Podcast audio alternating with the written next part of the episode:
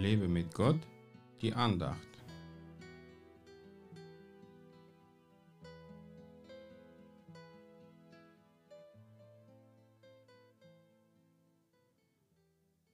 Ihr seid das Licht der Welt. Eine Stadt, die oben auf einem Berg liegt, kann nicht verborgen sein. Matthäus 5, Vers 14. Wir sind das Licht der Welt. Zumindest behauptet das unser Herr Jesus Christus. Ich weiß nicht, was du darüber denkst, aber ich glaube jedem Wort, das er ausgesprochen hat. Also wenn er sagt, dass ich das Licht der Welt bin, dann stimmt das auch.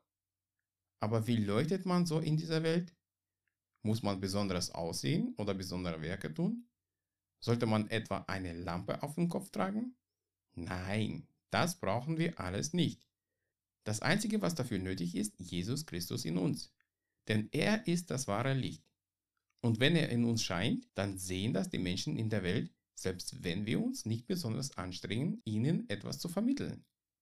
Oft reicht es schon, wenn jemand unser Lächeln sieht oder wie wir uns in manchen Situationen verhalten. Mich haben zum Beispiel einige gefragt, wie ich so ruhig bleiben kann, wenn ich gerade mitten in einem großen Problem stecke. Da konnte ich ihnen antworten, ich habe diese Ruhe, weil ich mir sicher bin, dass mein Gott mir helfen wird, dieses Problem zu lösen. Und schon habe ich geleuchtet. Aber eigentlich habe ich mich nicht bemüht und nicht versucht, krampfhaft etwas zu beweisen. Gott tut in unserem Leben viele Dinge, die ohne sein Einwirken nicht passiert wären. Wenn ich zum Beispiel 100 DM-Scheine per Post von unbekannten Versender bekommen habe, staunten meine Mutter und meine Schwester, denen ich sagte, dass ich Gott um finanzielle Hilfe gebeten habe. Wenn wir uns aber von der Sünde verführen lassen, sind wir nicht mehr das Licht, sondern Finsternis. Deswegen bleibe immer in Christus, damit dein Herz sauber bleibt und dein Licht in dieser Welt nie ausgeht und jeder Gott in dir entdecken und erkennen kann. Gott segne dich.